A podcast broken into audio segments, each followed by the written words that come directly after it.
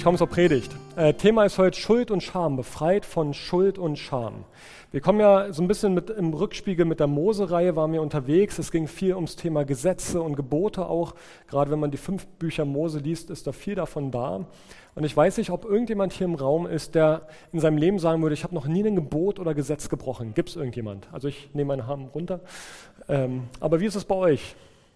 Okay, gut.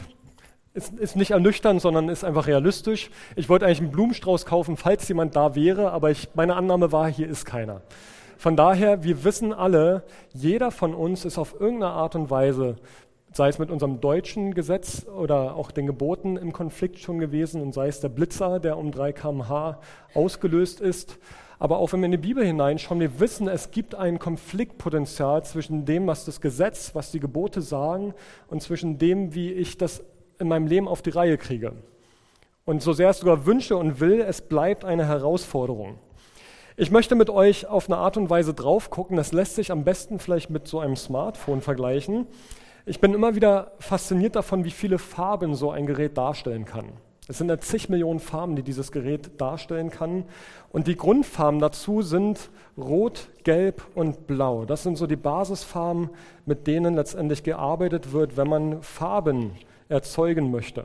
Man kann die dann ganz toll mischen und am Ende entstehen wunderbare, schöne, bunte, vielfältige Farben. Das sind die Primärfarben, mit denen fängt man an und aus denen heraus kann man unglaublich viel kreieren. Ich möchte mit euch anhand dieser drei Farben ein bisschen darüber nachdenken, welche Zugänge gibt es denn eigentlich zum Evangelium? Und das ist jetzt kein Bruch zum Thema Gebot und Gesetz, sondern im Gegenteil, es ist eine Vertiefung und Erweiterung des Blickes, was wir gleich nochmal sehen werden. Jeder von uns, der hier heute Morgen sitzt, der wird sagen, es gab irgendwann mal so einen Punkt, wo ich im Prozess meines Lebens oder im Verlauf meines Lebens diesen Punkt hatte, wo ich gemerkt habe, hey, dieser Jesus, den möchte ich näher kennenlernen. Vielleicht sitzt du auch heute hier und bist gerade auf der Suche, aber jeder, der irgendwann mal diese Entscheidung getroffen hat, mit Jesus leben zu wollen, der hatte so einen Punkt, wo er merkte, jetzt bin ich überzeugt oder trotz meiner Zweifel, ich, ich wage diesen Schritt zu glauben oder ich habe gespürt, ja, Jesus meint genau mich, ich glaube an ihn. Und so sehr vielleicht eine oder andere Fragen noch dabei hat oder Zweifel hat, aber das hat einen Grund, dass du heute hier bist und dich anscheinend mit dieser Frage befasst. Das kann ein Lied gewesen sein, was der Auslöser war. Es kann eine Predigt gewesen sein. Jemand hat für dich gebetet, Freunde, die dich eingeladen haben, eigene Neugierde, die dich vielleicht hat finden lassen. Vielleicht auch eine Lebenskrise. Die Geschichten können unterschiedlicher und millionenfacher gar nicht sein, aber trotzdem, und damit kommen wir zu einem kritischen Punkt, zugleich fragt man sich, warum schrumpft eigentlich die Kirche im Westen dieser Welt, also Europa, USA, warum schrumpft eigentlich die Kirche so rapide? Und wer so ein bisschen in Deutschland mal reinguckt in die Landschaft und die Zahlen von evangelischer und katholischer Kirche sieht, der sieht, dass wir extrem am Schrumpfen sind. Nicht nur die beiden Großkirchen, auch im Bereich der Freikirchen ist es genauso Thema. Kirche ist am Schrumpfen. Aber warum ist das so? Man kann das ja wegschieben und sagen, ja, äh, Spreu trennt sich vom Weizen, so die ganzen, sage ich mal, frömmelnden Antworten, die dann kommen könnten und ich will es auch gar nicht ganz abtun, aber die spannende Frage ist ja, warum berührt das Evangelium so wenig Menschen? Und umgekehrt sitzen hier jetzt viele Leute, die sagen, mich hat das Evangelium berührt. Warum ist das so?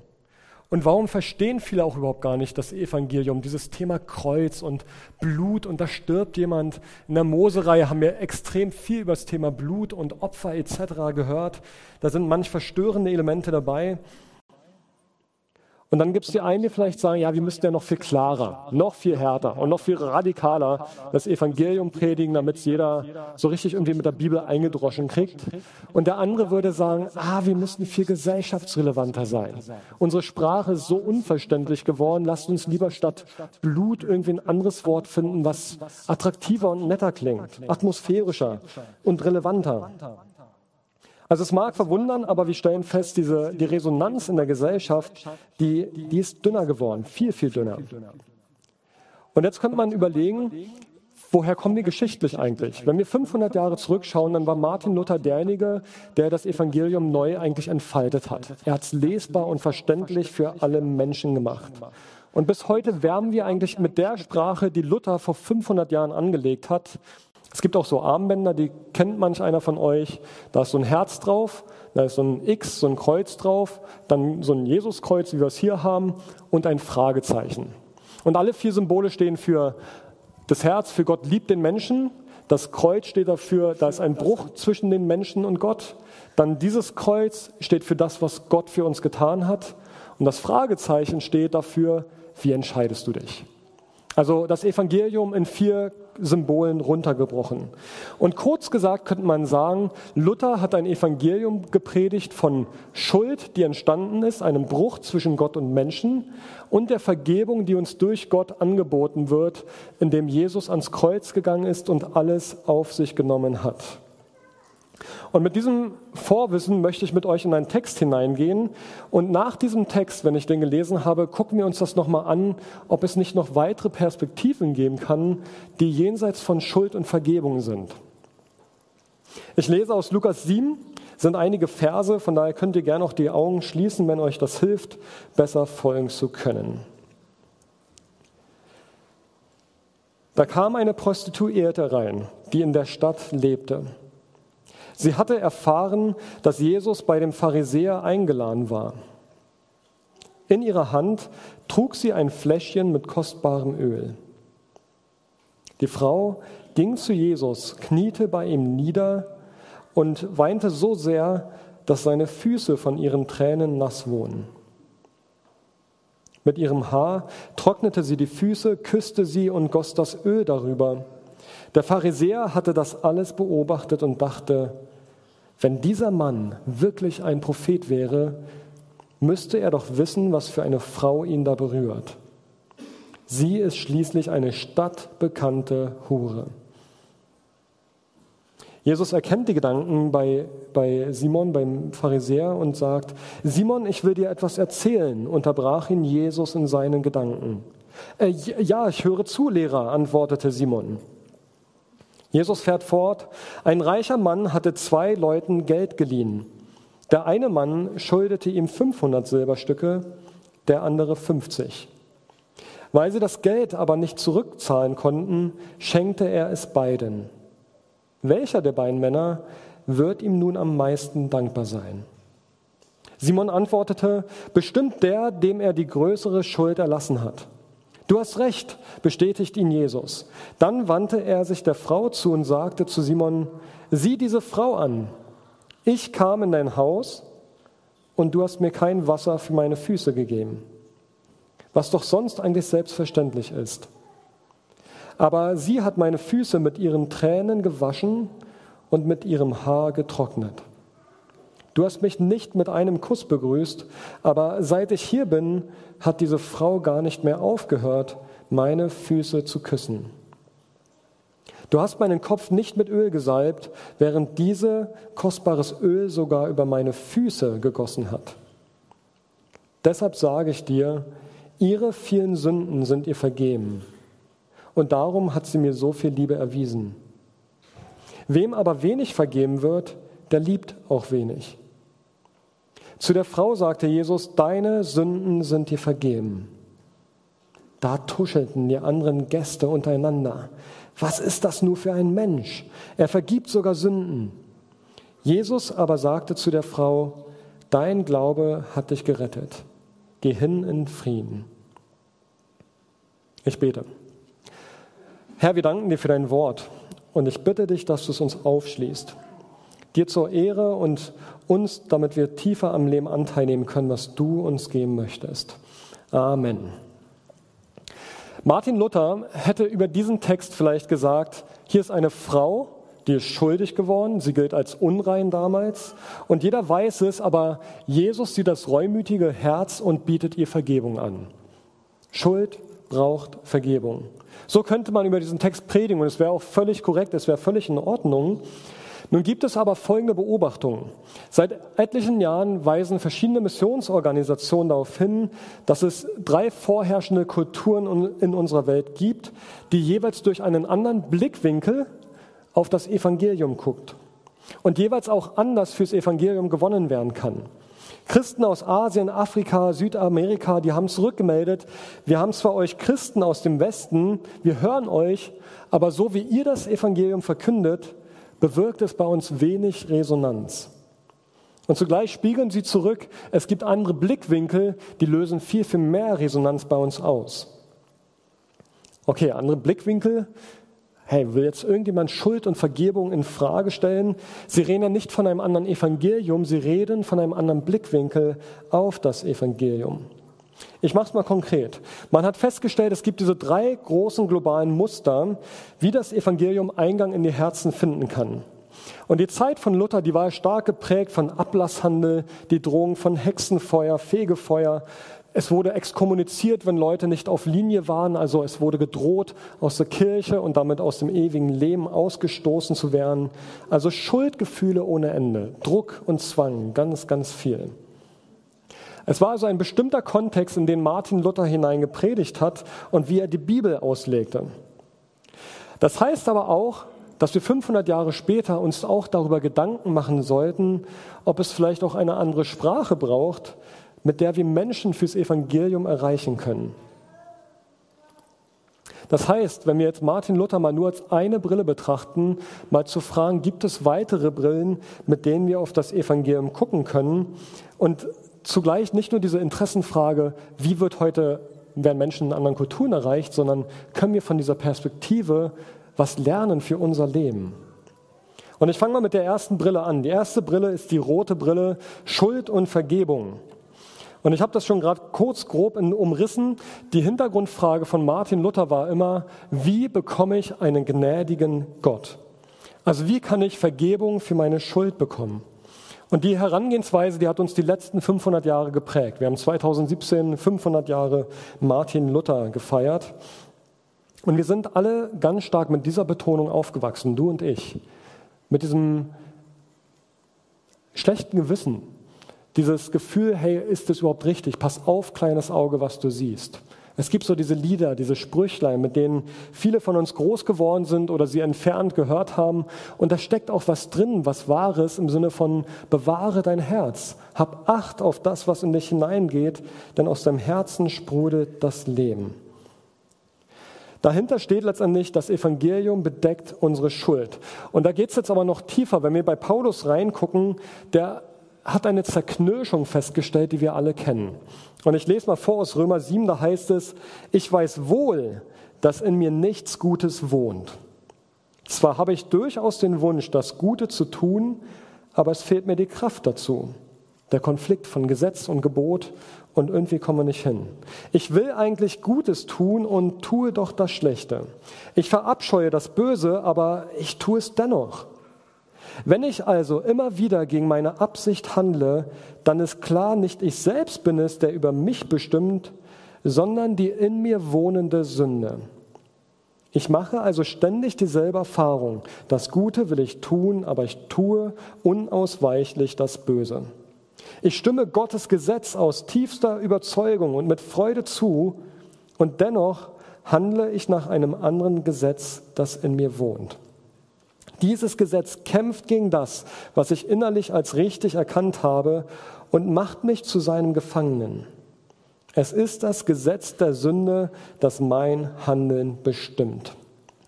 Wer den Römerbrief weiterliest und die Kapitel vorher, der stellt fest, Paulus setzt sich ganz stark mit diesem Gesetz der Sünde auseinander und was durch den Heiligen Geist an Freiheit hineinkommt.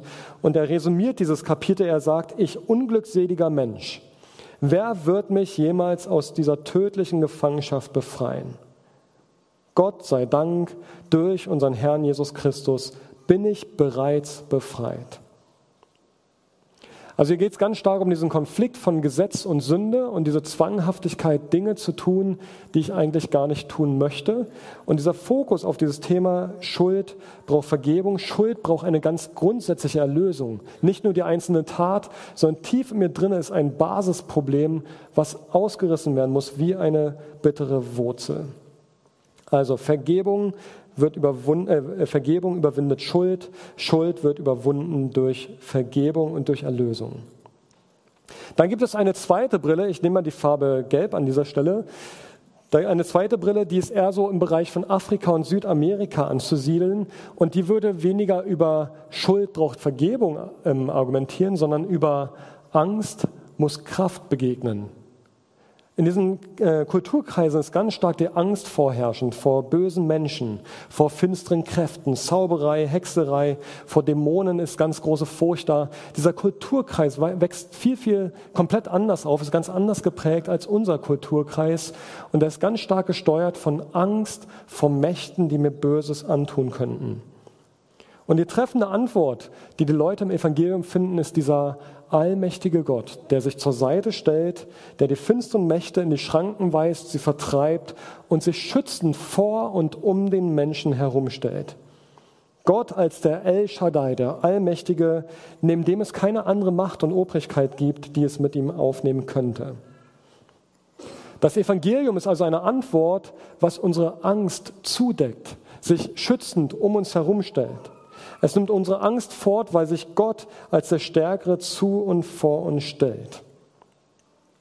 Und jetzt lass uns nochmal diesen Text ranholen von dem Pharisäer Simon und der Prostituierten. Wenn wir diesen Bibeltext jetzt mal aus dieser Brille heraus betrachten, dann erlebt diese Frau hier etwas, das sie in ihrer Angst, in ihrer Furcht in diesem Wechselspiel der Kräfte diese gesellschaftlich erlebt, dass sie an den Rand gestellt ist, verachtet ist, dass sie von den Männern ausgeliefert ist als Ware. Sie wurde missachtet und missbraucht und sie erlebt nun, dass in ihre Angst hinein sich Jesus dazustellt als der Stärkere, als der Schützende. Die Frau kennt genau die Blicke der Pharisäer, der Schriftgelehrten im Raum.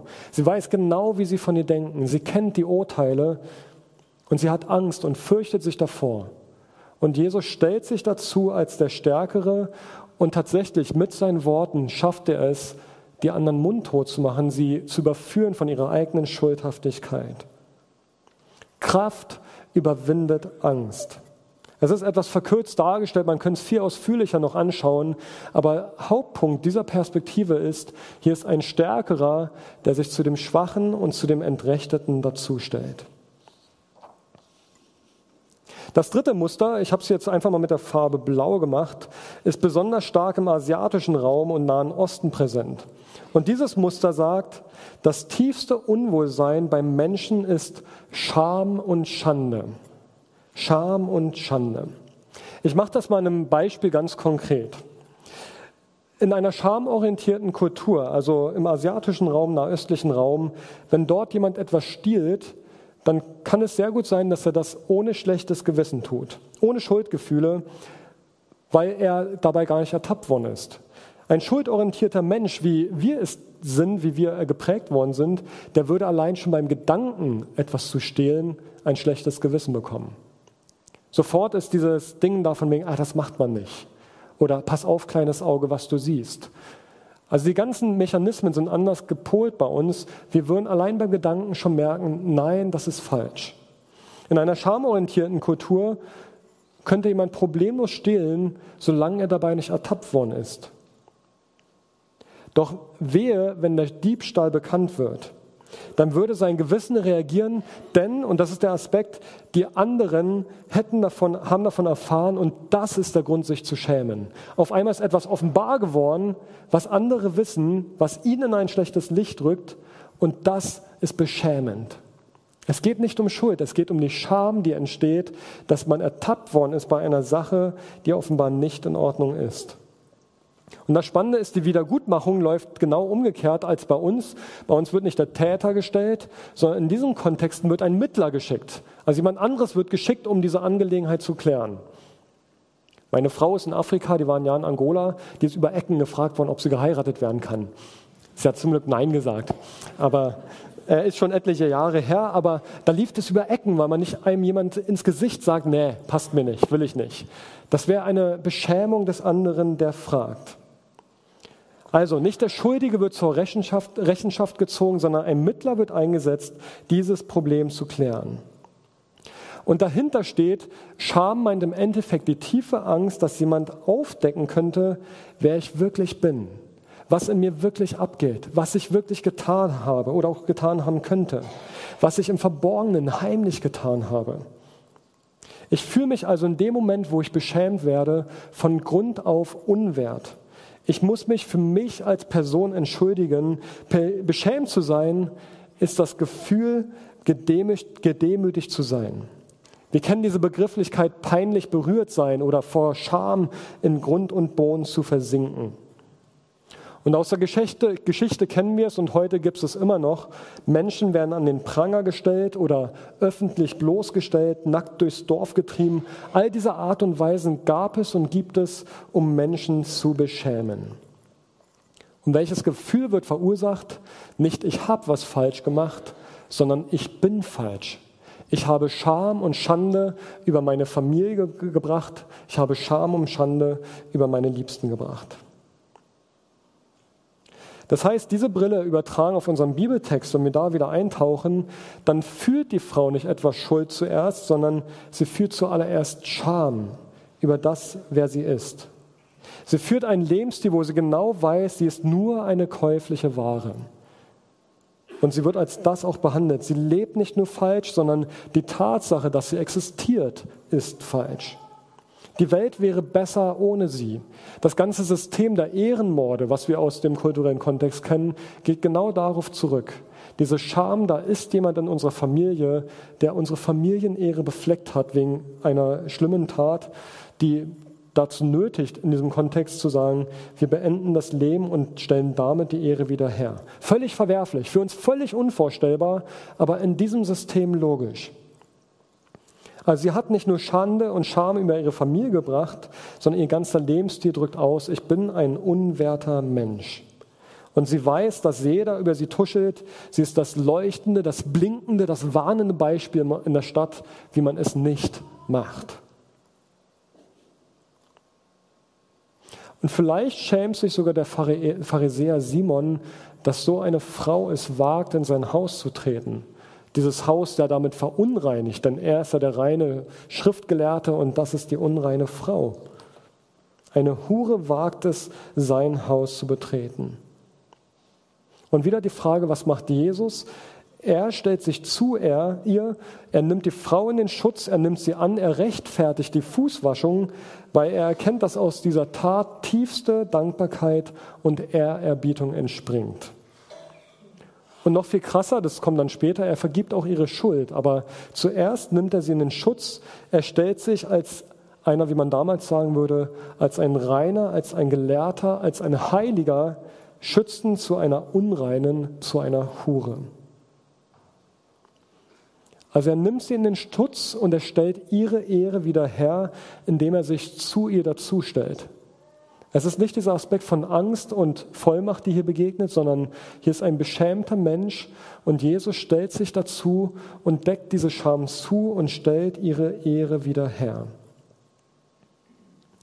Und das Spannende finde ich an diesem, diesem dritten Aspekt von Scham und Schande, die wiederhergestellt wird durch Ehre, ist, dass wir in unserer Kultur, die wir eher schuld- und vergebungsorientiert geprägt sind von der Geschichte her, ganz stark von dieser Schamkultur übernommen haben. Wir sind gar nicht so weit weg. Heute kannst du raketenmäßig aufsteigen und innerhalb weniger Wochen Millionen von Follower bei Insta haben. Du kannst auch innerhalb weniger Jahre aufsteigen, Multimillionär werden, weil du irgendeine tolle Tech-Idee hattest. Du kannst aber auch ebenso schnell bankrott gehen. Und du kannst ebenso schnell einen Shitstorm auslösen und Leute spucken über dir aus, weil du was Falsches, was Unangemessenes oder was zu Ehrliches gesagt hast. Und auf einmal stehst du im digitalen Kosmos am Pranger und die ganze Welt zieht über dich her. Es ist so leicht geworden, Menschen global zu beschämen und wir brauchen nicht mal den Globus dafür. Die ganze digitale Welt ermöglicht uns alles, um einander zu beschämen. Ob mit Falschaussagen oder privaten Bildern, was auch immer. Wir haben so leicht, es ist so leicht geworden, Menschen zu beschämen. Es ist so schnell geworden, Texte zu tippen und abzuschicken, um Menschen an den Pranger zu stellen. Und das muss nicht mal digital sein, das kann auch ganz lokal und vor Ort und hinterm Rücken anderer sein, dass man Menschen beschämt. Um dieses Gefühl auszulösen, braucht es nicht viel. Und es braucht nicht mal die öffentlich gemachte, verruchte, verbotene Wahrheit, sondern es können Halbwahrheiten sein, es können Gerüchte sein. Am Ende steht ein Mensch beschämt da. Mobbing ist nichts anderes als, da ist jemand beschämt worden. Und die traurige Wirklichkeit ist, dass wir nicht lange in den Medien suchen müssen, dass Menschen unter diesem Beschämtwerden so sehr zugrunde gehen, dass sie im Leben am Ende ein Ende setzen, weil sie das nicht mehr aushalten können, dieses Beschämtwerden, dieses in Scham versetzt werden. Was ist also die Antwort auf Beschämung und auf Scham? Die Antwort auf Scham ist Annahme und Ehre durch einen höheren, durch einen größeren. Und das ist genau die Art, wie Jesus hier dieser Frau begegnet, dass er sich zu dieser Person stellt. Er nimmt sie an. Er gibt ihr Ehre, indem er sich zu ihr stellt. Er gibt ihr Würde und Wert, indem er sie in den Schutz nimmt.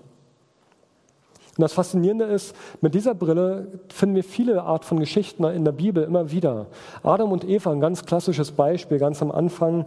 Da passiert dieser große Bruch, sie bauen Bockmist und es steht interessanterweise hier nichts von, dass Gott ihnen vergibt, sondern wir lesen davon, dass er ihnen Fälle machte und ihre Scham bedeckte. Er sorgte dafür, dass sie weiterleben konnten. Er sorgte dafür, dass sie alltagsfähig wieder wären.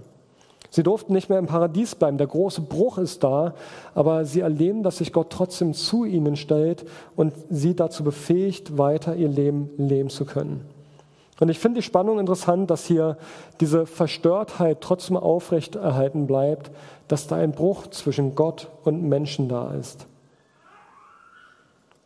Oder weitere Geschichten. Wir lesen von Jesus, wie er die Aussätzigen berührt, die als unrein gelten, die Gelähmten, die Stummen, die Blinden, alles Menschen, die am Rande der Gesellschaft stehen, alles Menschen, wo andere Leute denken, wer so einen losgezogen hat, der muss doch irgendwas verbrochen haben.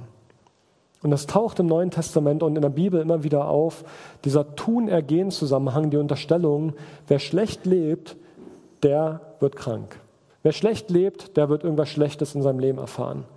Und das ist so eine Annahme, die in der Bibel immer wieder aufgebrochen wird von Jesus, dass er sagt, nee, nee, nee, damit hat es nichts zu tun. Sondern er ist derjenige, der sich dazustellt und er möchte sich verherrlichen am Leid der Menschen.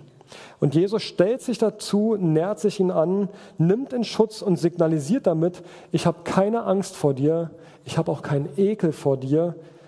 Im Gegenteil, Du kannst gar nicht verhindern, dass du geliebt bist. Du hast einen Grundwert, der dir zugesprochen ist, unabhängig von dem, was du getan hast in deinem Leben. Ich kenne deinen wahren Wert. Also Jesus als der Höhere kommt und lässt Ehre zuteil werden den Menschen, die so tief beschämt sind und das Gefühl haben, völlig ehrlos zu sein. Und noch spannender die Geschichte vom verlorenen Sohn. Wir haben auch hier immer wieder diesen Aspekt von Schuld und Vergebung vor Augen. Und das Spannende ist, dass der Vater hier mit diesem tief beschämten Sohn, jetzt gehen wir auch wieder von Scham und Ehre aus, diesem tief beschämten Sohn zieht er das Gewand an, den Ring an, neue Schuhe, setzt ihn zurück in alte Ehren und Würden und gibt ihm die Möglichkeit, bringt ihn dahin zurück, wieder voll und ganz Sohn zu sein. Das Interessante ist, der Sohn kommt und bittet um Vergebung. Er hat seine Schuld vor Augen. Aber was macht der Vater? Der hat nicht die Schuld vor Augen, sondern er geht viel tiefer und reagiert mit Nähe. Er sagt nicht, ich vergebe dir, sondern er umarmt ihn und küsst ihn. Und dieses Umarmen und Küssen ist genau diese Ebene von Scham und Schande, die Ehre braucht. Da ist kein Ekel, keine Zurückhaltung da. Wenn man Scham definieren wollen würde, dann wäre das im Endeffekt, da ist eine Beziehung kaputt gegangen. Schuld ist eher so ein juristischer Begriff. Da ist etwas zerbrochen oder vorgefallen, was in Ordnung gebracht werden muss. Aber am treffendsten ist eigentlich das Bild von Tischgemeinschaft. Ich weiß nicht, wer das, wer das kennt, ähm, wer Kinder hat, kennt das sicherlich. Wenn du mit deinen Kindern am Tisch sitzt und du weißt, zwischen dein Kind hat was getan, wo es glaubt, ich weiß nichts davon, aber du weißt es. Und du weißt, da steht eigentlich was zwischen dir und deinem Kind. Und du wartest eigentlich darauf, dass dein Kind es anspricht und du sagen kannst, gut, dass wir darüber reden können. Gut, dass wir es klären können. Und genau das ist dieser Scham-Schande-Aspekt. Es ist eine gestörte Tischgemeinschaft, wenn dazwischen dir und deinem Gegenüber etwas steht, was nicht geklärt ist. Da ist was im Raum. Da ist etwas substanziell gestört. Ich vergleiche es nochmal. Also Schuld bezieht sich auf verkehrtes Handeln und folglich braucht verkehrtes Handeln Vergebung. Scham dagegen bezieht sich immer auf Beziehung, die gestört ist, die Wiederherstellung braucht. Also gegenseitige Annahme. Und dabei ergeben sich ja zwei völlig verschiedene Bilder. Wir haben diesen juristischen Begriff vor Augen, da ist der Richter Gottes, wie es im Neuen Testament beschrieben wird, Jesus unser Anwalt, der uns verteidigt und wir sitzen auf der Anklagebank. Dieses andere Bild von Scham und Schande würde vielmehr beschreiben, Jesus mit uns in Tischgemeinschaft. Und es hat seinen Grund, dass Jesus so oft Tischgemeinschaft, Gemeinschaft mit Menschen gepflegt hat und auch ganz am Ende, wenn wir mal bei ihm sein werden, Tischgemeinschaft, das letzte Mal, dieses große, einzigartige Mal feiern werden mit ihm. Es geht darum, dass unsere Beziehung zu unserem Schöpfer massiv gestört ist. Und ja, da spielt Schuld eine Rolle, da spielt aber auch Angst eine Rolle, da spielt auch Scham eine Rolle. Und die Sehnsucht von deinem Gastgeber, die Sehnsucht von Gott ist, diese Scham, diese gestörte Tischgemeinschaft wieder herzustellen. Er will nicht auf Schuld rumreiten, indem er mit dir am Tisch sitzt, sondern eigentlich will er dir verdeutlichen, er war schon immer bei dir. Er stand schon immer zu dir. Durch alle finsteren Täler hindurch war er immer bei dir. Und immer wenn du abends zerknirscht am Tisch saßt, er saß dir gegenüber. Und die Frage ist, ob wir diese Störung ausräumen lassen wollen. Und ich glaube, da gibt es diese grundsätzliche Entscheidung, wo wir Jesus in unser Leben einladen, wo er uns Vergebung bringen möchte, wo er mit seiner Kraft hinzutreten möchte, wo er uns neu in Ehre setzen möchte. Aber ich glaube, diese Aspekte, die tauchen wieder und wieder im Leben neu auf. Manchmal in anderer Dimension, manchmal biografisch, das, was Neues aufkommt. Aber die Einladung von Jesus ist, schaut mich an, Tischgemeinschaft, lass uns miteinander reden. Ich habe schon immer zu dir gestanden. Und Jesus hat nur eine Bitte, steh du auch zu mir. Steh du zu mir. Auch wenn es dich was kostet, folge mir nach, steh du zu mir. Ich möchte das, ich komme zum Schluss, ich möchte das mit zwei Aspekten verdeutlichen. Einmal Gottes Blick auf dich. Ich glaube, dass wenn wir in der Art und Weise Bibel lesen, nochmal ein anderes Verständnis dafür bekommen können, wie Gott dich und mich sieht. Auch wie er den anderen sieht. Da ist dieser große, mächtige Gott, der uns einlädt, Tischgemeinschaft mit ihm zu haben. Der, der für uns kämpft. Und wenn ich es runterbreche, dieses Thema Scham, vielleicht hast du es konkret vor Augen, aber vielleicht hilft es dir auf die Sprünge, wenn ich ein paar Punkte nenne. Vielleicht hast du Angst, immer übersehen zu werden und wertlos zu sein fühlst dich unbeachtet, nicht geehrt durch die Aufmerksamkeit anderer. Vielleicht hast du Angst, dich zu blamieren oder bloßgestellt zu sein oder lächerlich gemacht zu werden auf der Arbeit, in der Schule oder in der Nachbarschaft. Vielleicht hast du Druck, der dich treibt, im Job weiterzugehen, weil du dich schämst, Nein zu sagen, weil du dich nicht traust, Nein zu sagen. Die Angst, im Job oder in der Ehe zu scheitern. Und du fragst dich, wie kriege ich das hin? Und du bist die ganze Zeit darüber beschämt, weil du Angst hast, es vor anderen einzustehen, einzugestehen. Vielleicht ist es Scham über einen verborgenen Teil in deinem Leben, den du bisher wunderbar geschafft hast, für dich zu verheimlichen, in einer kleinen dunklen Box.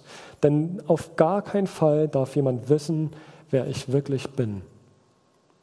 Und das ist interessant, wir verbinden das, was wir tun, damit einer Identitätsfrage und denken, wir sind das, was wir dort getan haben. Aber eigentlich geht es um etwas, was vorgefallen ist, was Gott ausräumen möchte. Vielleicht ist es eine Sucht oder eine längst vergangene Tat in deinem Leben, Gefühle über einen Menschen, die du nicht haben solltest, ob zu positiv oder zu negativ. Alles Dinge, wo wir Scham empfinden. Und Freunde, ganz ehrlich, all das kenne ich genauso auch.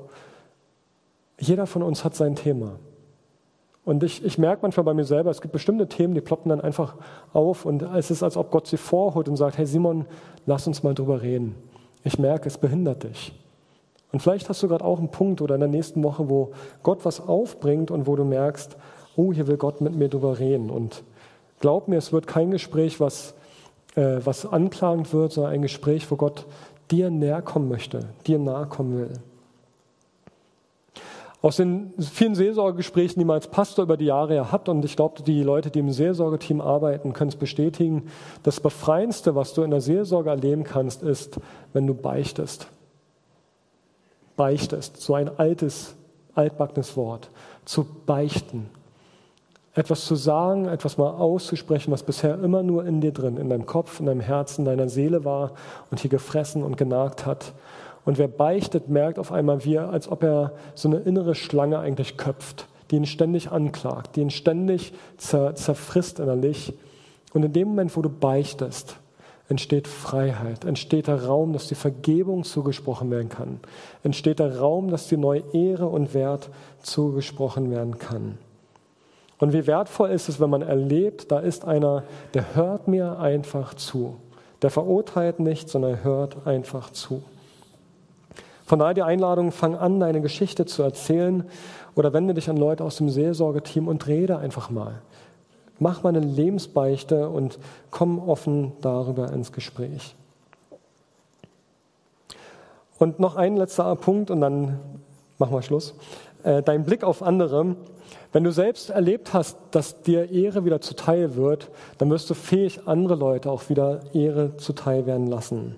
Du wirst sanfter und barmherziger in der Art, wie du auf andere guckst, weil du verstanden hast, dass du selber genau diese Milde Gottes erlebt hast und dein Nächster genau diese Milde auch braucht. Von daher lade ich dich ein, ganz egal, wo du heute mit Jesus stehst, vielleicht ganz am Anfang, vielleicht noch fragend, vielleicht vor einer Entscheidung, vielleicht schon mittendrin, Gott möchte deine Ehre wiederherstellen möchte dir Ehre zusprechen. Er möchte dich gebrauchen, damit du anderen Ehre und Wert wieder zusprichst. Und ich schließe mit einem Vers aus Römer 15, da sagt Paulus, nehmt einander an, so wie, Christus euch angenommen hat. Und in diesem einander annehmen steckt da die ganze komplette Art und Weise drin, wie Jesus mit uns umgeht. Von daher bin ich so frei, es umzuverlieren, äh, umzuformulieren. Nehmt einander die Scham ab, wie Christus euch die Schuld, die Scham abgenommen hat. Nehmt einander Scham ab, wie Christus euch Scham abgenommen hat. Ehrt einander, wie Christus euch geehrt hat. Vergebt einander, wie Christus euch vergeben hat. Stärkt einander, wie Christus euch gestärkt hat. Alles immer aus diesem Kreislauf, was du empfängst, gib weiter. Ich bete mit uns.